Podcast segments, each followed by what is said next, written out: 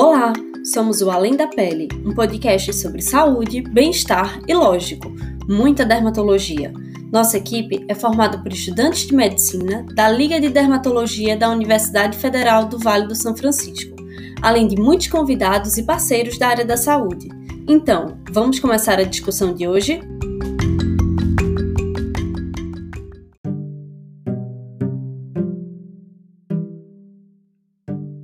Olá, pessoal! Como vocês estão? Aqui quem fala é Cleus Andrade. Hoje nós vamos falar sobre um tema muito interessante.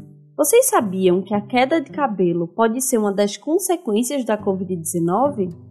Pois é, cerca de 25 a 30% dos pacientes sofrem com queda de cabelo após a infecção por Covid-19. Para isso, convidamos a dermatologista e especialista em cosmetria, doutora Graziele Brandão, para conversar com a gente sobre a queda de cabelo pós-Covid. E aí, você teve Covid? Você sofreu com alguma queda de cabelo?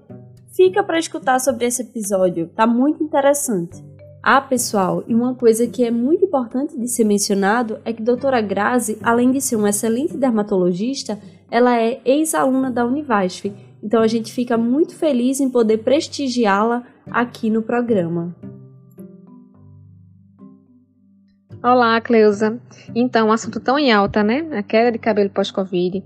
Muitos pacientes se queixando, muito tem se falado nas redes sociais, nos artigos que são publicados.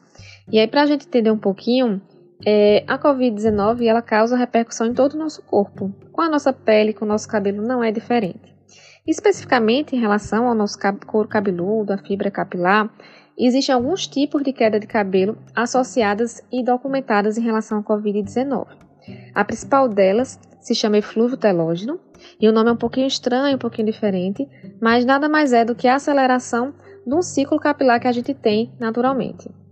Nosso cabelo ele passa por um processo natural que são três fases. A primeira fase, que é a fase de crescimento, a segunda fase, que é uma pausa desse crescimento, e a terceira que é a queda. Isso é um processo natural que todos nós passamos no nosso couro cabeludo. E aí existem algumas situações, como a COVID-19, em que a própria infecção pelo vírus vai fazer que ocorra essa aceleração e o cabelo caia mais. Então, os pacientes vão ter essa percepção da queda de cabelo exatamente por relação direta do vírus nesse ciclo capilar.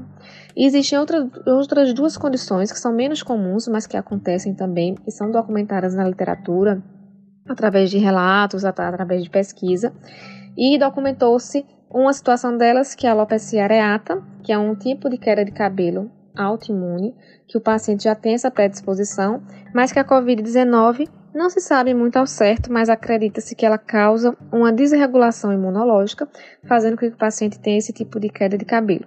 Uma outra queda de cabelo também documentada e associada é a alopecia androgenética, chamada também de calvície.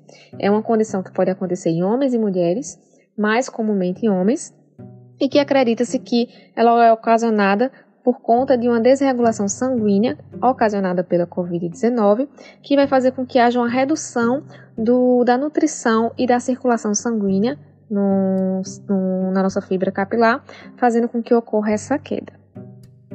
Doutora Grazi, explica pra gente como eu sei que a quantidade de cabelo que estou perdendo ela vai ser anormal. Como eu posso quantificar isso? Nesse ciclo é, capilar que eu falei anteriormente, a gente tem uma queda esperada de 100 a 150 fios por dia. Então é normal que a gente tenha queda de cabelo, é esperada essa queda e gira em torno dessa quantidade de fios.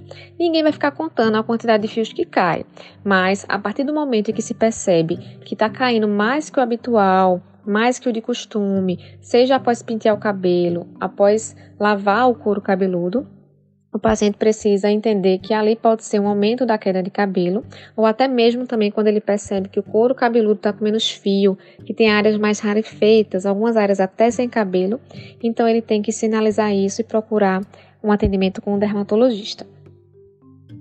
Além disso, doutora Grazi, em qual momento essa queda de cabelo pode ocorrer durante a infecção pela Covid-19? Ocorre somente após a infecção?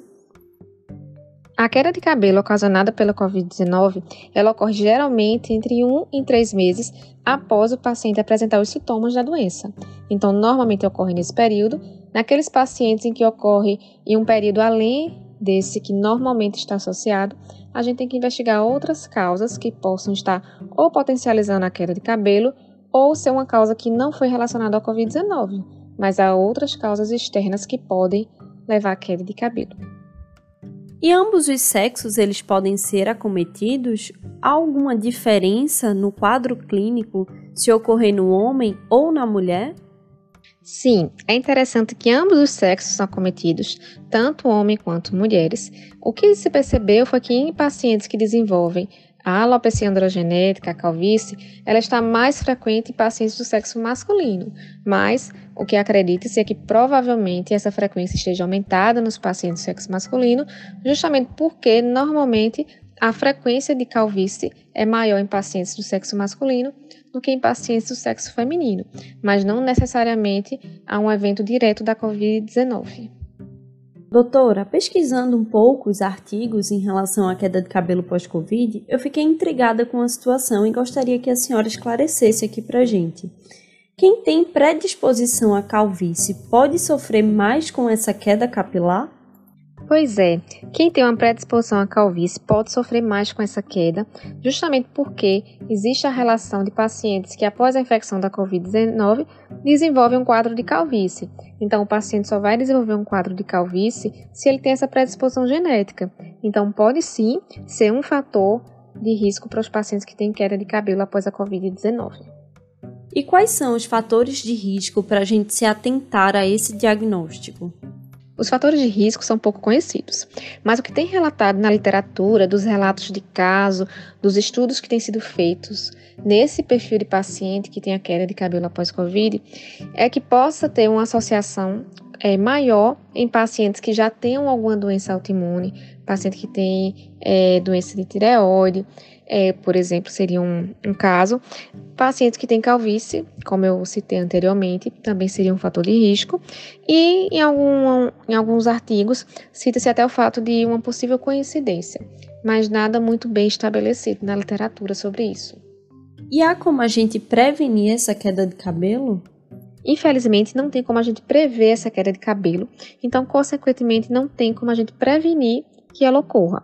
A única forma que a gente tem de prevenção são as medidas já estabelecidas pela Organização Mundial de Saúde, pelo Ministério da Saúde, em relação a não contrair a Covid-19 e, dessa forma, ter a menor chance de ter a queda de cabelo, uma vez que o paciente não vai desencadear a doença.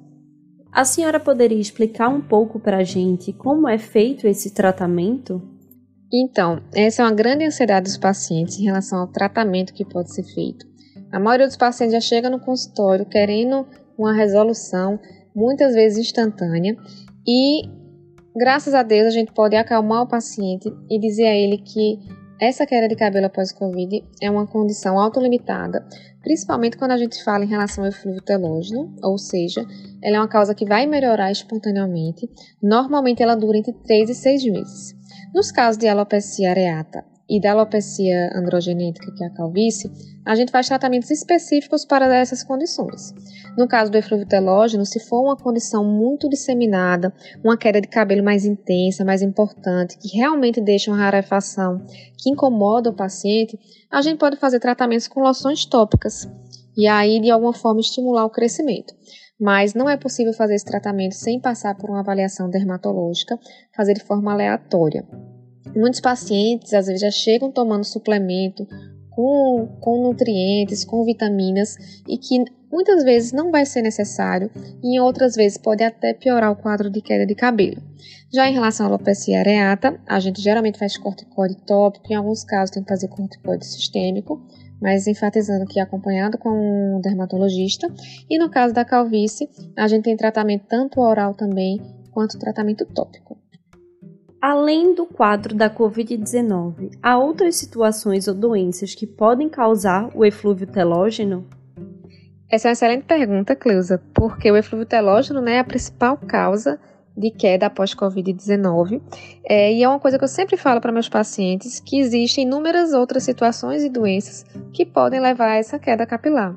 É importante enfatizar isso para que o paciente entenda que é um processo que já existia, não foi a Covid-19 que trouxe. É, eu vou dar alguns exemplos para vocês entenderem de casos que são é, telógeno após algumas condições infecciosas ou não. A dengue, a chikungunya, a zika são outras doenças que estão muito associadas ao eflúvio telógeno, mas doenças bacterianas, infecções fúngicas mais intensas também podem causar isso. Pós-febre é uma das causas, pós-parto, um estresse psicológico intenso, crônico, pós-cirurgia, dietas muito restritivas, emagrecimento muito importante, algumas medicações podem estar associadas e até excesso de vitamina. Por isso que a gente enfatiza o fato de não, não usar medicações sem indicação do dermatologista, porque até o excesso de vitamina pode desencadear ou piorar esse quadro de eflúvio telógeno. Ou seja, doutora Grazi, é muito importante quando a gente notar que o padrão de queda do nosso cabelo alterou, porque o cabelo ele sempre vai cair um pouco, né? Todos os dias, ao longo do dia. Mas quando a gente nota que aquela escova que tinha uma certa quantidade de cabelo ali começa a aumentar bastante, é muito importante que a gente procure um dermatologista para poder fazer o diagnóstico correto, porque pode ser uma queda de cabelo devido à infecção pela Covid-19, mas também pode ser por outras doenças, carências de vitaminas. Então é muito importante fazer o diagnóstico correto para poder fazer o tratamento efetivo não é mesmo? Eu agradeço demais a participação da senhora aqui. É muito bom poder contar com uma ex-aluna da Univasf, uma brilhante dermatologista, para poder é, compartilhar o conhecimento com a gente. E eu deixo o espaço aqui para a senhora poder falar, é, fica aberto para conselhos. Muito, muito obrigada. Primeiramente, eu quero dar parabéns a vocês da Laderme, parabéns pela iniciativa, parabéns pela disponibilidade por produzir conteúdo, por esclarecer a população e por criar esse ambiente é, tão importante para nós profissionais e principalmente para a população. É, agradecer pelo convite e dizer que a qualquer momento vocês podem é, tirar dúvidas, vocês podem perguntar, podem fazer outros momentos como esse. E o principal de tudo em relação ao tema que a gente está abordando, qual, qualquer sinal de queda de cabelo, procurar um dermatologista para passar por uma avaliação e só então ter o diagnóstico e direcionar o tratamento de cada caso.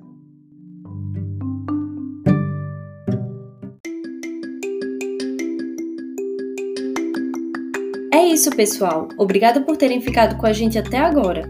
Não se esqueçam de nos seguir no Instagram, laderme_univasf. Por lá estamos sempre postando conteúdo de qualidade e podem entrar em contato com a gente por direct ou através do e-mail ladermeunivasf.gmail.com. Até o próximo episódio!